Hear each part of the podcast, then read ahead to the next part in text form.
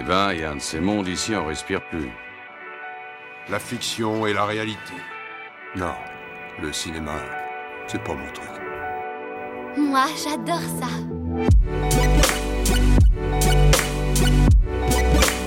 C'est vraiment un navet, ce film. Je trouve bon, moi, ce film.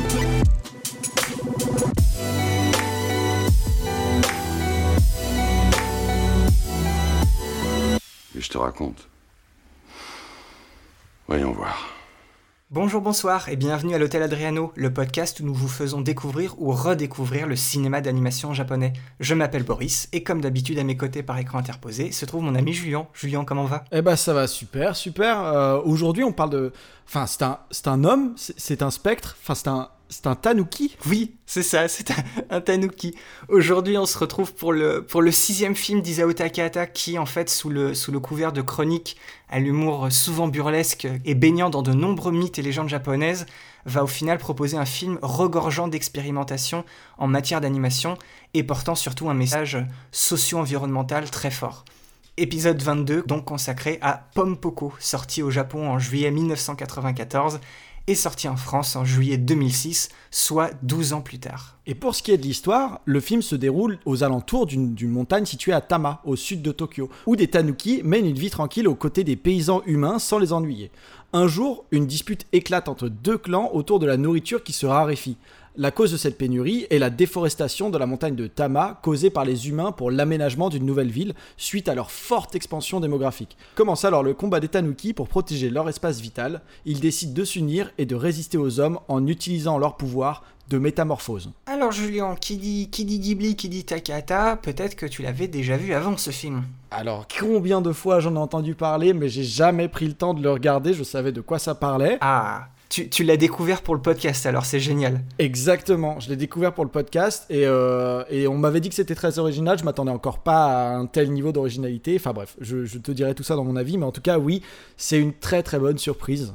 Euh, encore une fois, Takahata ne cesse de me surprendre.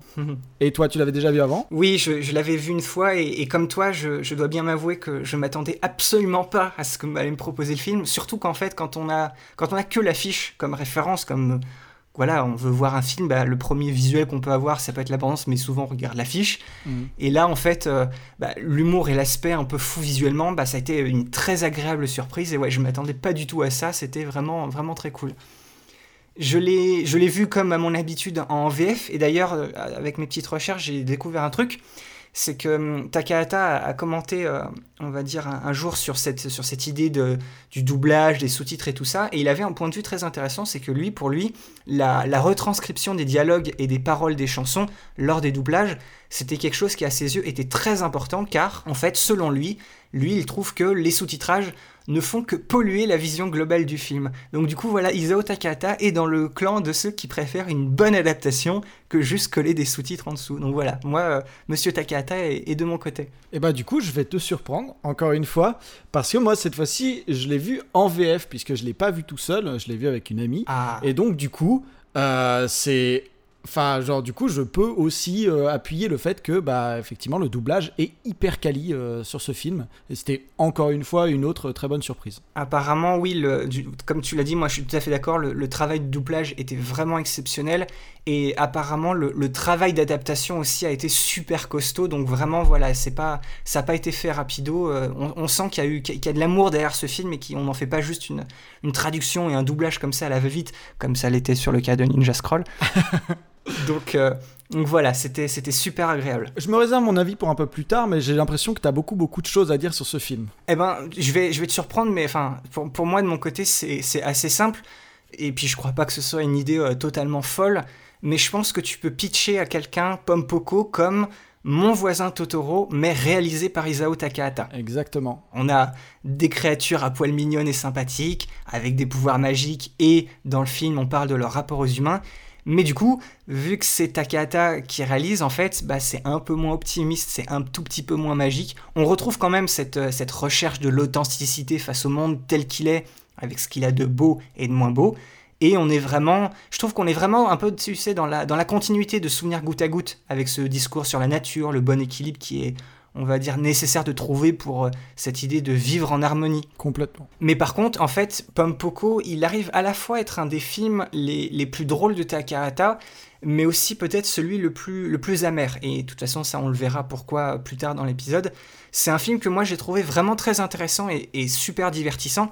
Par contre, je dois dire que je le trouve quand même un poil trop long. Les, les deux heures se font vraiment ressentir, surtout au, au milieu du film. On va voir parce qu'en fait, on, c'est un peu trop le même schéma narratif qui se répète. Mais tu vois, juste à part ça, moi, Pompoko, c'est un, film que j'aime bien. Euh, surtout aussi parce qu'il annonce un peu la, suite des futurs films de Takahata où du coup le, le réalisme de l'image n'aura plus autant d'importance. Et c'est où l'expérimentation visuelle qui justement va prendre beaucoup plus de place pour les rendre encore plus uniques. Et du coup, voilà, toi, Julien, maintenant dis-moi, qu'est-ce que t'en as pensé de, de Pompoko Eh bah, déjà, on a pas mal le même avis euh, sur, sur, le, film. Ce qui m'a marqué au premier abord, justement, c'est effectivement cette, cette espèce de richesse d'animation, de richesse visuelle et même de richesse, en fait, de, bah, finalement, de grammaire, en fait, euh, de, montage et de grammaire cinématographique. C'est-à-dire que, euh, voilà, c'est vraiment, on est, on est vraiment face à une œuvre débridée qui, euh, voilà, se s'empêche aucune blague, s'empêche aucune euh, espèce d'écart euh, scénaristique pour arriver à, genre nous faire rire ou même raconter ce qu'il veut nous raconter en fait. C'est un peu euh, voilà c'est un peu en fait je dirais que c'est un c'est pas un film pour enfants mais c'est un enfant film. Genre c'est à dire qu'il fait vraiment ce qui lui passe par la tête quoi et euh, donc ça j'ai adoré, ça, ça regorge de plein de choses, c'est comme si on arrivait sur un truc et en fait on a des surprises dispatchées tout au long du film. Moi il y a vraiment des fois où je me suis surpris vraiment à rigoler mais, mais vraiment fort euh, à certaines blagues et même à certaines petites répliques ou petites fins de répliques, des choses qui genre qui cassent totalement le ton ou qui cassent euh, voilà un peu l'élan un peu du film et tout ça et je trouve ça vraiment vraiment dingue. Après effectivement le film est un peu long et le, revers de la médaille de, de tout ça c'est que parfois en fait le film est est un peu trop euh, euh, part un peu trop n'importe où. Il y a des moments où on arrive, il y, a certains délires sur lesquels on ne le suit pas en fait. On pense qu'il va, on trouve qu'il va un peu trop loin sur certains délires. Mais après, au final, euh, effectivement, je dirais que voilà, le film est effectivement trop long, surtout par rapport au fait que bah, quand les sages reviennent, enfin, sont censés arriver et les aider, et là, ça relance, relance un nouvel élan et tout ça. Mais avant qu'ils arrivent, c'est vrai qu'ils mettent un peu de temps à arriver dans le scénario. Malgré ça, je, je virerais pas une scène en particulier, je les trouve toutes euh, très intéressantes. Et j'aime aussi beaucoup, euh, mais encore une fois, ça fait partie aussi de, cette espèce d'explosion de, créativité euh, de, la, part de Takahata ici, mais j'aime beaucoup le, côté récit de guerre où on dit, voilà, R33 de, du, du, de Pompoko, R33 dans l'an nanin de Pompoko, donc on est vraiment sur une ère voilà, qui, qui est vraiment intéressante.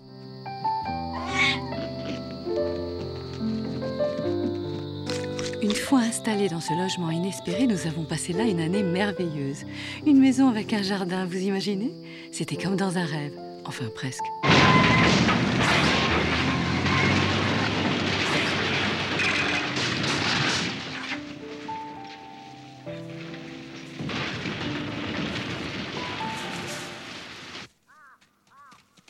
D'une manière générale, nous autres Tanuki, on n'a pas l'habitude de chipoter pour un territoire. Mais là, quand même, c'était abusé. Où qu'on aille pour trouver de quoi manger, on se heurtait aux autres troupes.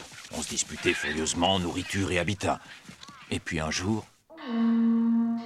À l'automne de l'an 31 de l'ère Pompoko, la dernière bataille entre les Tanuki vivant sur les collines de Tama eut lieu dans la forêt des Faucons, un site d'abattage des arbres près de la forêt des Clochettes.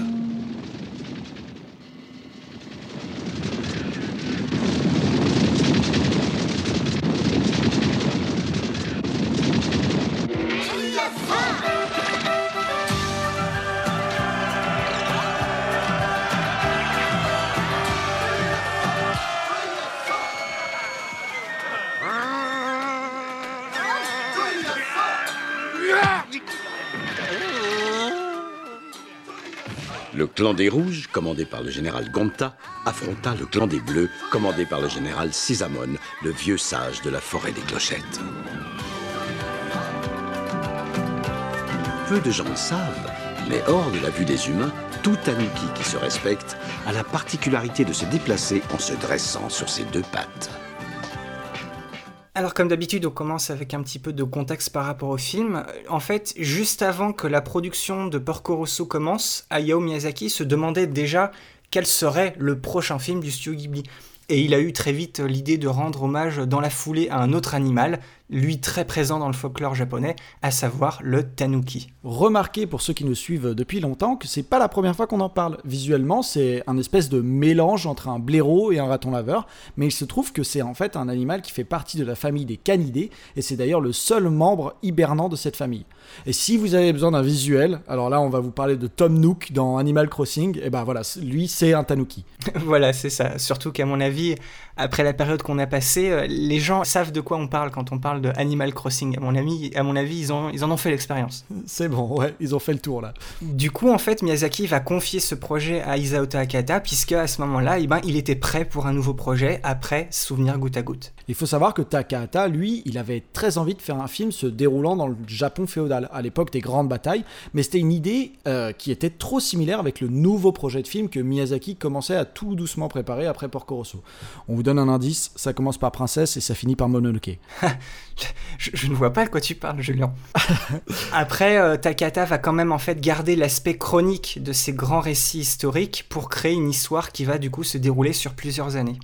En fait, comme l'idée de Miyazaki d'un film sur les tanuki lui est un peu venue comme ça, euh, sans aucune inspiration d'un roman ou d'un manga quelconque, euh, Takahata et le producteur du film Toshio Suzuki, ils, ont, ils sont allés contacter l'écrivain et dramaturge Isashi Inoue, qui avait écrit un, en 1985 Fukoki, un roman basé sur les contes et les légendes des tanuki, pour que, cet auteur-là eh ben, propose des idées de scénario. Par contre, Takahata les a toutes refusées, donc en final, c'est lui qui va écrire son scénario et il va y intégrer sa, sa patte dramatique et un manifeste écologique quasiment politique puisqu'il a été, lui, témoin directement des effets de la déforestation et de l'urbanisation au début de sa carrière d'animateur. Et c'est aussi de lui que vient le titre Pompoko. Et littéralement, alors accrochez-vous, c'est l'onomatopée du bruit que fait le ventre des tanuki lorsqu'il le tambourine. C'est un détail qui a beaucoup contrarié Miyazaki, qui trouvait cette idée euh, vulgaire et triviale. Il est même allé jusqu'à essayer d'influencer des membres de l'équipe pour faire changer Takahata d'avis. Mais après, euh, lorsqu'on voit le titre euh, original du film en entier, Aisei Tanuki Gassen Pompoko, euh, littéralement Pompoko, la guerre des Tanuki à l'ère Heisei.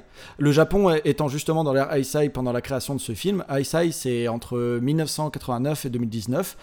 Plus le choix d'utiliser un narrateur externe pour raconter l'histoire, ça en fait une sorte de faux documentaire on se rend compte que derrière l'aspect commun et un peu franchouillard de cette onomatopée, il y a aussi l'idée d'un film qui parle d'une lutte collective et donc d'une réflexion plus poussée de la part de Takahata. Et comme Toshio Suzuki a toujours soutenu le réalisateur dans ce choix, donc le titre ne changera pas. Voilà, le film a mis un, peu plus d'un an et demi pour se finaliser et en fait il a été en grande partie réalisé par la jeune équipe qui avait été engagée juste après Souvenir goutte à goutte, une équipe qui a littéralement grandi au sein du studio Ghibli le film va sortir dans les salles obscures japonaises le 16 juillet 1994. C'est un énorme succès populaire, plus de 3 250 000 entrées. C'est le plus gros succès de Ghibli jusque-là. C'est le film numéro 1 au box-office japonais en 1994, l'année même de la sortie du Roi Lion. Donc même le Roi Lion au Japon, eh ben, il s'est fait avoir. Et surtout, euh, Pompoko, c'est un grand succès critique. Lui aussi gagne le prix Mainichi du meilleur film d'animation. Le film a été même choisi pour représenter le Japon pour l'Oscar du meilleur film étranger. Et en plus de ça, euh, la cerise sur le gâteau, c'est Pompoko a gagné le cristal du meilleur long métrage au Festival du film d'animation d'Annecy. Donc on est sur un grand chelem, un succès impressionnant, mais malgré ça, le film a longtemps été projeté uniquement dans des festivals en Occident. Et c'est 12 ans plus tard, en janvier 2006, que Disney le fait sortir de l'anonymat en France et dans le monde. Après le succès des films de Miyazaki, Pompoko arrive à décrocher un succès honorable en France, avec presque 250 000 entrées en salle. Comme tous les films de Takahata, mis à part peut-être euh, Le tombeau des Lucioles, Pompoko reste encore trop peu connu malgré le fait qu'il appartienne au catalogue du studio Ghibli et mérite pleinement de trouver un nouveau public. Surtout grâce à son discours universel et toujours très actuel. Ce qui nous fait du coup euh, transitionner vers euh, discussion sur l'histoire et les thématiques du film. Donc en surface, c'est une, une histoire d'un peuple d'animaux, une histoire qui ressemble à une fable pour les plus jeunes, et elle est juste ancrée dans un Japon moderne. Oui, on en reparlera un peu plus tard dans notre partie sur l'esthétique du film, mais les tanuki, ils sont très souvent anthropomorphisés, ce qui facilite bien évidemment le partage et la communication de leurs émotions, et il faut dire que cette petite bande de, de gourmands faceurs et paresseux, elle a franchement l'air sympathique. Et heureusement d'ailleurs, parce que Pompoko, c'est LE film 100% tanuki. Ils sont présents dans un très grand nombre de mythes, légendes et folklore au Japon. Leur pouvoir principal étant le changement d'apparence et la transformation des objets qui les entourent. C'est avec ça qu'ils passent leur temps à faire des tours et des farces très souvent inoffensives aux humains. Aux yeux des Japonais, c'est des créatures bienveillantes portant bonheur. C'est pour ça qu'au Japon, on trouve très souvent devant les boutiques une statue de tanuki toujours représentée avec un chapeau, une bouteille de saké à la main et les fameuses golden balls, donc d'énormes testicules qui est un symbole de prospérité au Japon. Ça, nous rappelle un peu ce qu'on avait vu dans Qui est la petite peste, tu sais, cette espèce de focus que nous, on n'avait pas forcément compris sur les, sur les testicules des animaux, mais voilà. Les testicules de chat. C'est une autre culture, c'est une autre culture. ce qui est intéressant, c'est que les, tanuki, en fait, ce, petit animal, ils ont toujours été présents dans l'histoire de l'animation au Japon. Ils, ils ont commencé à apparaître dans des courts-métrages dès le début des années 30. C'est un peu, c'est un peu le, le personnage rêvé pour les animateurs, vu qu'il peut se transformer littéralement en n'importe quoi, en plus de son caractère qui en fait un personnage idéal pour des histoires drôles et riches en péripéties. Takahata, il avait déjà mis un tanuki dans, dans Goshu le violoncelliste, le film de notre vieil épisode numéro 4, souvenez-vous-en. Mais quand il travaille sur Pompoko, il est tout à fait conscient que son film s'inscrit dans une longue tradition et en fin connaisseur des premières heures de l'animation japonaise, eh ben, il va rendre hommage à tous ses courts-métrages dans le comportement qu'il va donner à ses tanuki et dans leur représentation visuelle à certains moments. Et donc on se retrouve devant ce film, Pompoko, qui regorge de clins d'œil à tout le folklore entourant les tanuki, et il s'en amuse aussi beaucoup. Meilleur, euh, meilleur exemple, une croyance populaire prétend que le tanuki doit mettre une feuille sur sa tête pour pouvoir se transformer. C'est une, euh, une croyance qui est immédiatement démentie dans le film par une des anciennes du clan qui explique que c'est réservé aux débutants. D'ailleurs, c'est une idée qu'on retrouve dans d'autres médias au Japon, parce que c'est cette même croyance qui fait que depuis Super Mario 3, quand on joue à Mario et qu'on prend une feuille dans le jeu pour euh, l'année, eh ben on se transforme du coup en Tanuki. C'est pour ça qu'il y a des petites oreilles et une queue qui pousse en fait sur Mario. Ça vient de cette croyance-là. pour briller en société, la petite anecdote. Hmm. et donc l'autre référence très connue est celle de la transformation en bouilloire ou en chaudron qu'on voit dans la séquence d'entraînement, littéralement le premier exercice. C'est une idée qui avait déjà été utilisée dans les vieux courts-métrages, mais qui provient d'un vieux conte où le Tanuki bloqué dans sa transformation a fini sur le feu. Et enfin, certains tanuki très puissants sont quasiment comparés à des dieux et on retrouve certains de ces tanuki très célèbres dans le film. Voilà, c'est des exemples parmi d'autres, mais Pompoko aussi intègre les autres animaux possédant ce, même pouvoir de transformation, comme par exemple les chats. Souvenez-vous du chabus dans Totoro, hein, le bakeneko, le, chat qui peut se transformer. Mais dans Pompoko, c'est surtout les renards, ou ce qu'on appelle les kitsune, qui sont, on va dire, le, le penchant un peu plus... Euh, vicieux et dangereux des tanuki dans leur utilisation de leur pouvoir et dans leur rapport aux hommes. Parce qu'en fait, les kitsune, ce sont, on va dire, la représentation de... C'est les messagers de la divinité Inari, la divinité au Japon qui protège les maisons et le commerce dans la religion Shinto, qui est l'une des deux grandes religions au Japon avec le bouddhisme. Comme une grande majorité des films Ghibli, Pompoko possède plusieurs niveaux de lecture pour qu'un maximum de générations puissent apprécier le film.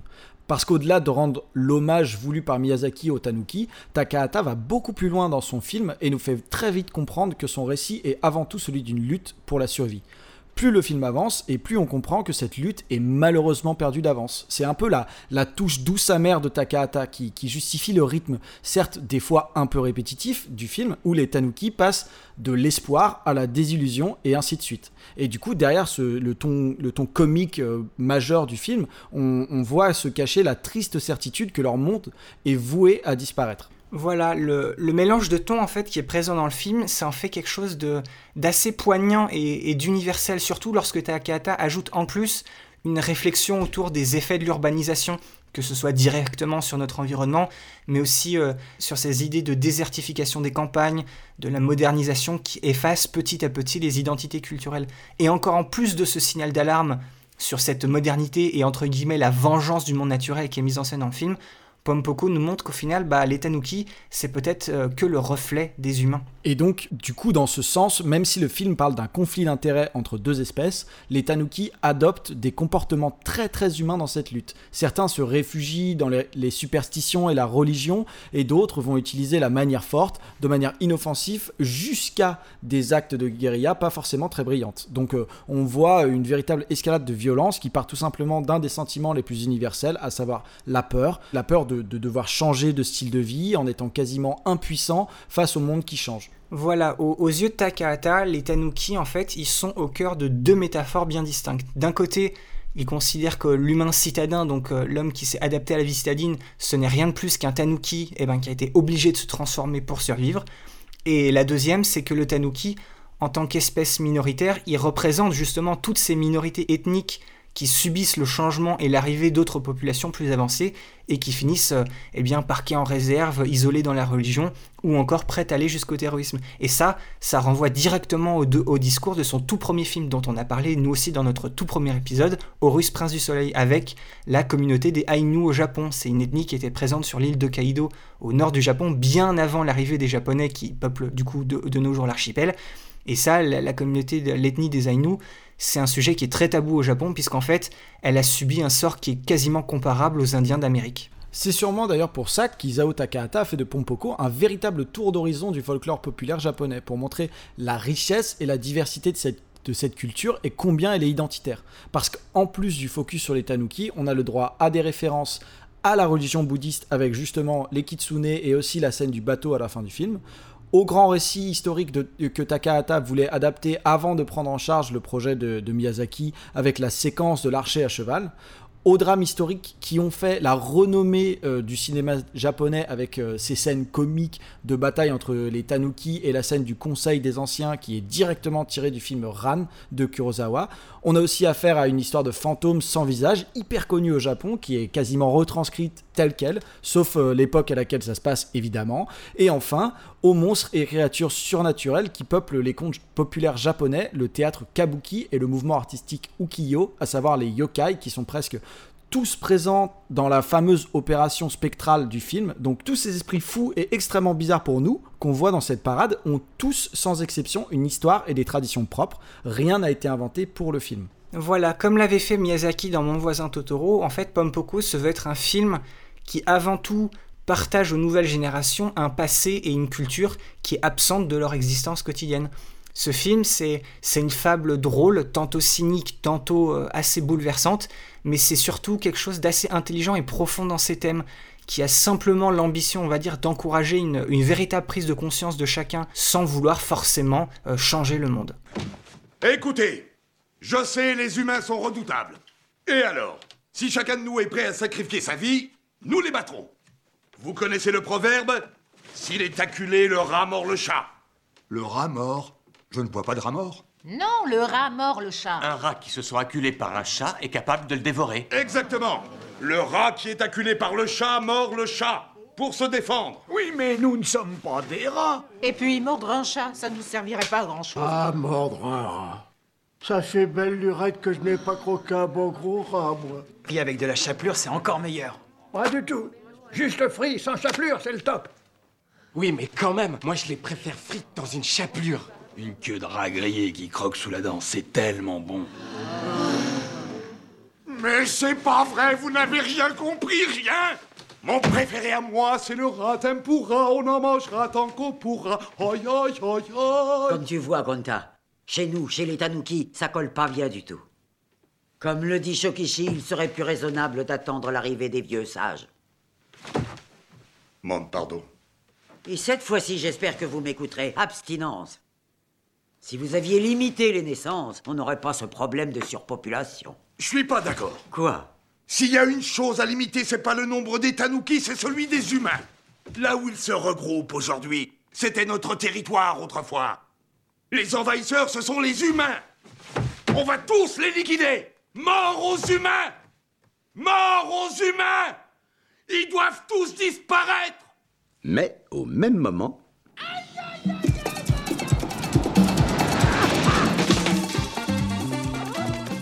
On va à présent parler d'esthétique et de réalisation. Alors il faut savoir que dans Pompoko, Takahata continue de nous faire part de son talent de mise en scène simple et poétique. Et comme dans tous les films Ghibli, la réalisation technique est très soignée. Les décors, toujours réalisés par Kazuo Oga, sont à la hauteur de ceux de Souvenir Goutte à Goutte, c'est-à-dire qu'ils sont magnifiques. Hein. C'est aussi le premier film du studio à utiliser des images créées par ordinateur. Alors, c'est très très discret, mais on le remarque au moment d'un long travelling à la bibliothèque. Mais là où Takahata va innover, c'est que justement, il va commencer à s'éloigner du réalisme de ses précédents films pour laisser beaucoup plus libre cours à ses envies d'expérimentation visuelle, surtout au niveau de l'animation des personnages.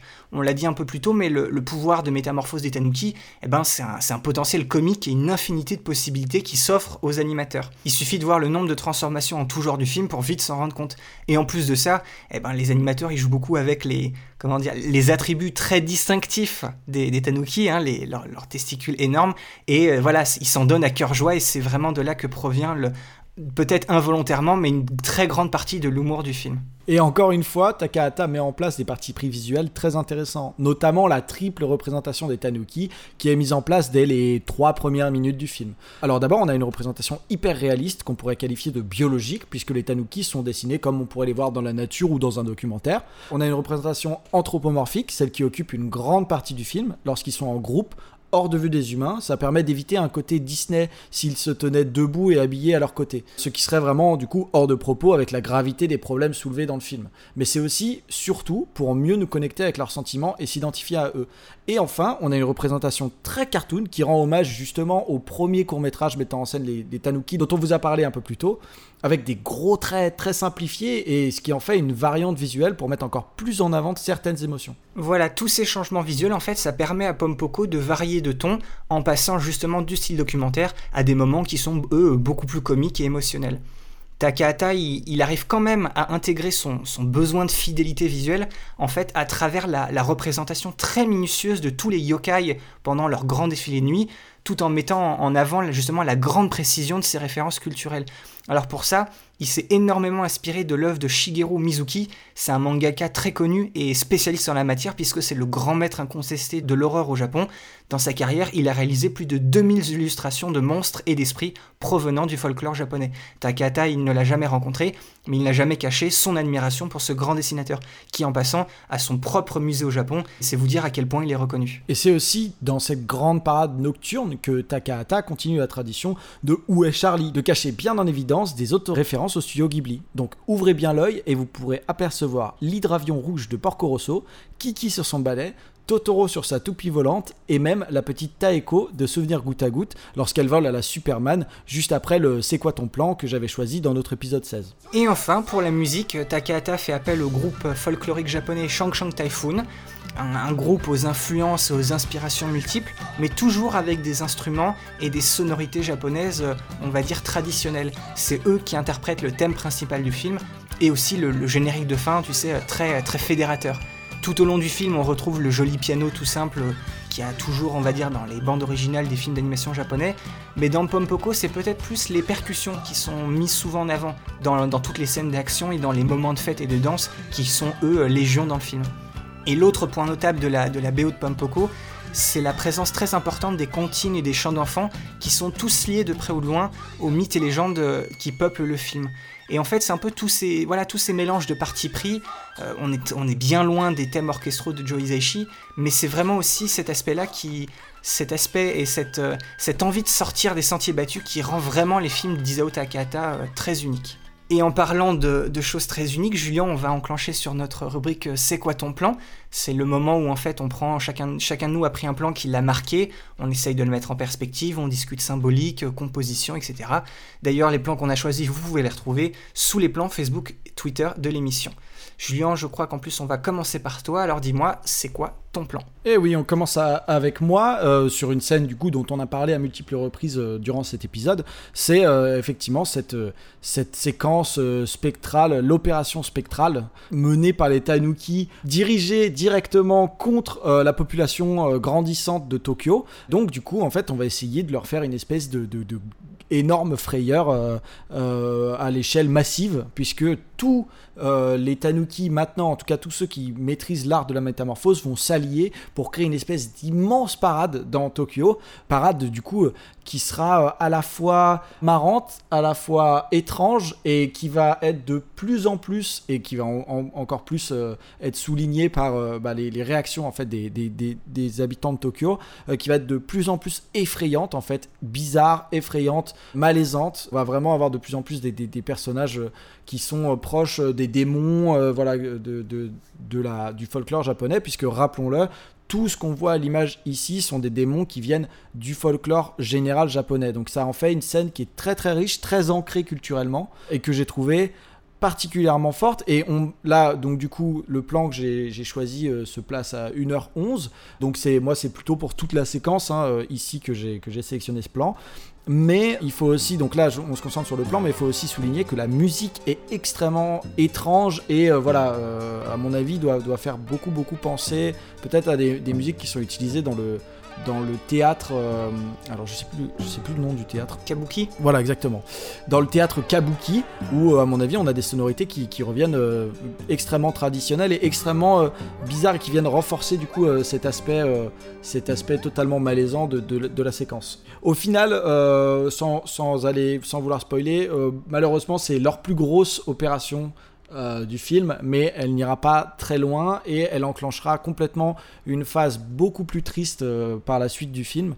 Donc on est vraiment sur quelque chose de, un, tournant en fait dans le film. On est sur une scène vraiment pivot et je trouve ça extrêmement intéressant que cette scène pivot soit en plus travailler sur bah, justement cette créativité de l'animation et du, bah, du coup limite du cara design et sur euh, voilà cette créativité de ce film en fait en général que ce soit genre vraiment un pic de créativité dans le film et que genre on, utilise justement euh, cette créativité là qui du coup n'a aucune structure en fait. Vraiment euh, là c'est vraiment on a une scène limite de contemplation on, on, nous en met plein les yeux voilà on, on nous envoie des éléments et tout qui n'ont aucun poids à proprement parler scénaristique, mais on utilise, voilà, on fait une grande parade, on fait un énorme truc, et ça va être justement un point, ça va être un point, un tournant en fait dans le, dans le scénario, et j'ai trouvé ce, parallèle extrêmement intéressant. Oui, c'est une scène, c'est vraiment, je trouve, une des scènes, voire même peut-être la scène la plus marquante du film, parce que elle fonctionne un peu sur les, sur, sur les deux points principaux du film, c'est qu'à la fois on va dire cette extravagance visuelle. Donc c'est le moment où voilà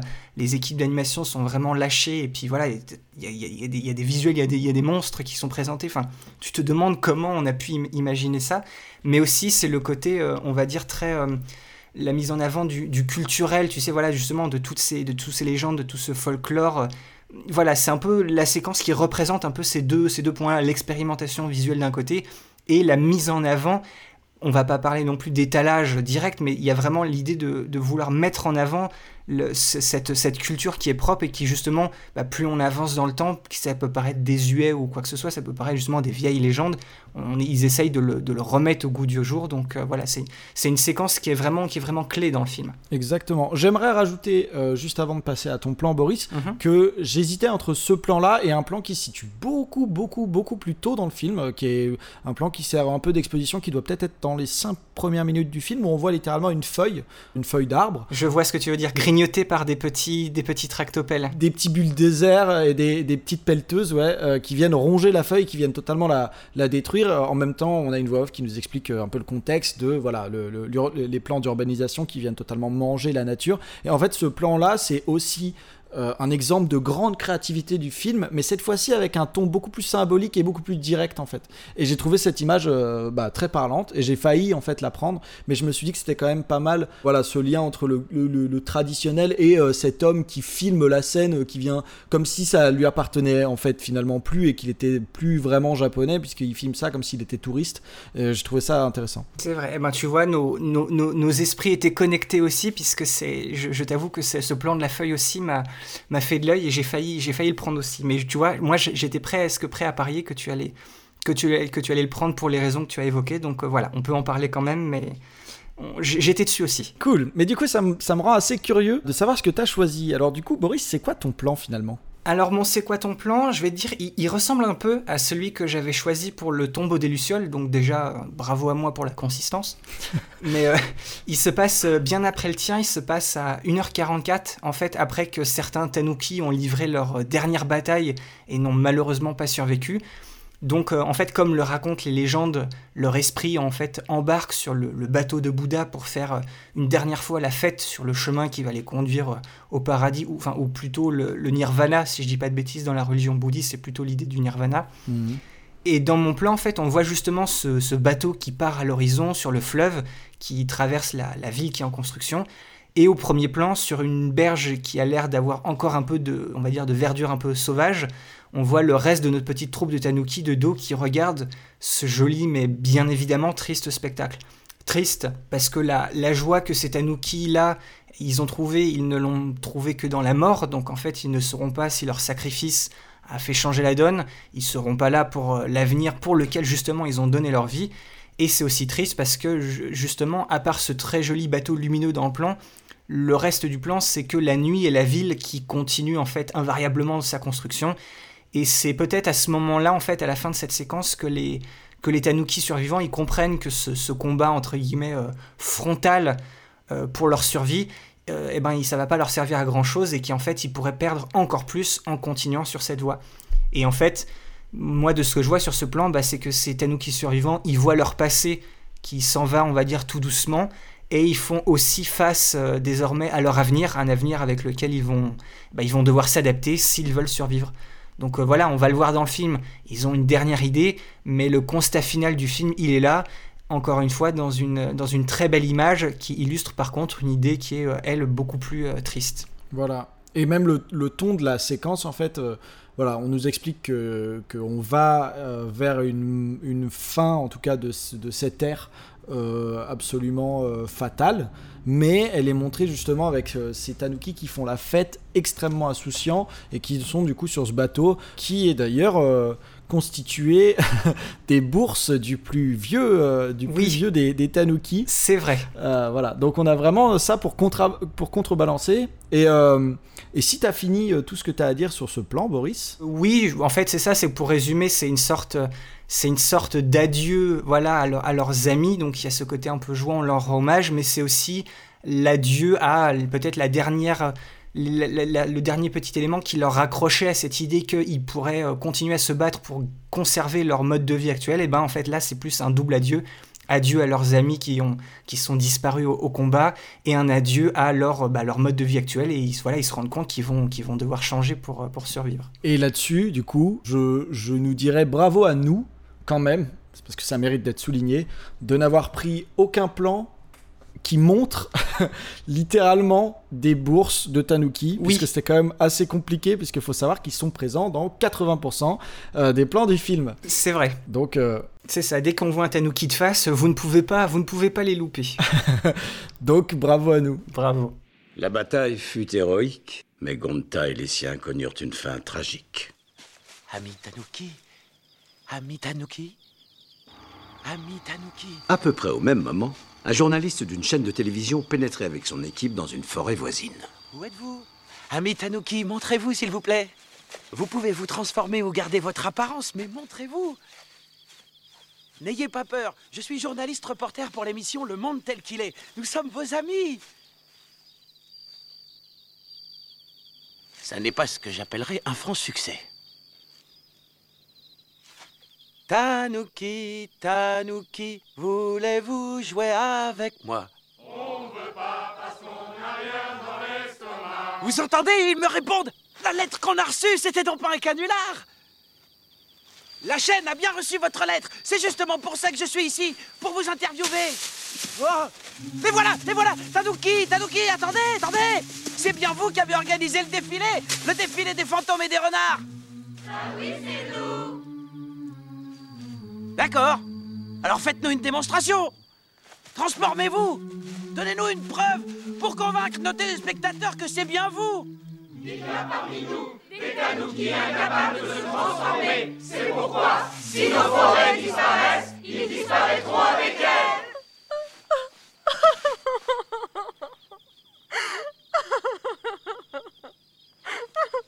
Mes amis, je vous en prie, si je n'ai pas d'image de vous en train de vous transformer, personne ne croira à votre talent. Personne. C'est pourtant vous qui avez exprimé le désir de rencontrer la presse. Pour faire passer votre message. Profitez-en pendant qu'on est là. Maître Tsurakame, allez leur parler. S'il vous plaît, allez dire aux humains tout ce que nous avons sur le cœur. Vous l'aurez compris, c'est un film qui nous nous a fait beaucoup rire et qui en fait euh, a vraiment la carrure d'un film majeur et qui a vraiment la carrure d'un film qui pourrait vous plaire.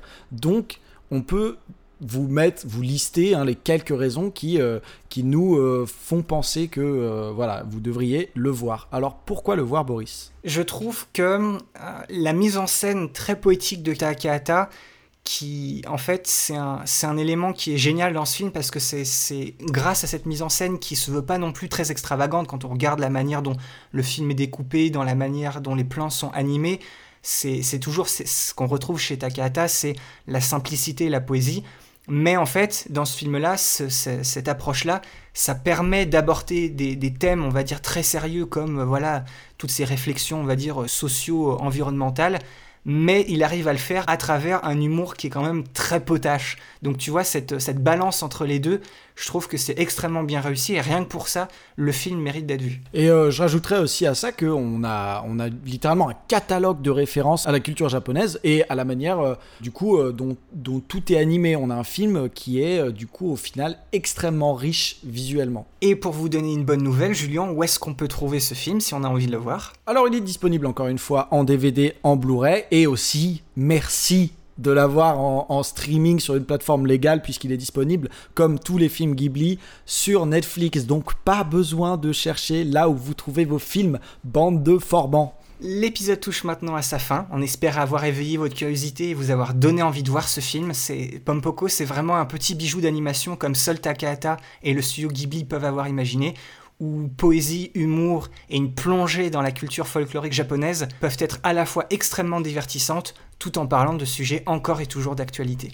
Je le redis, après l'avoir vu, laissez-nous sous les posts Facebook et Twitter de l'épisode un commentaire avec une capture d'écran ou si vous pouvez pas, une description de votre plan, de votre moment ou de votre scène favorite.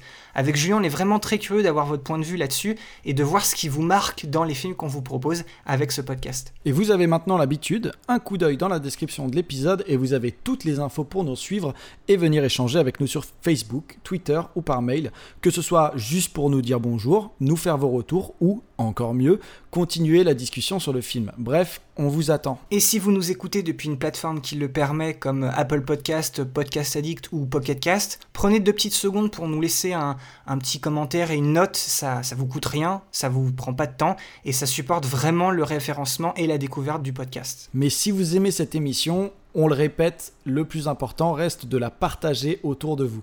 On le redit encore et toujours, mais le bouche à oreille, il n'y a que ça de vrai. Oui, voilà, un, petit mot gentil sur les réseaux, une recommandation à votre entourage, bref, c'est vraiment votre partage qui va permettre à notre podcast eh bien, de toucher un maximum de personnes qui pourraient être intéressées par l'émission. Donc on compte sur vous là-dessus et on vous remercie d'avance. Merci d'avoir tendu une oreille ou deux. Et on se retrouve dans deux semaines pour un film très cher à mon cœur. C'est le seul qui a été réalisé par Yoshifumi Kondo, l'un des directeurs d'animation historique du studio Ghibli. C'est euh, une véritable pépite, encore trop méconnue. Euh, qui est sous la forme d'un récit initiatique, d'une sensibilité folle et qui parlera à tous les rêveurs et passionnés qui veulent trouver leur vocation. Promis, on vous racontera tout ça dans le prochain épisode sur Si tu tends l'oreille. À la prochaine et ciao bye. Salut tout le monde.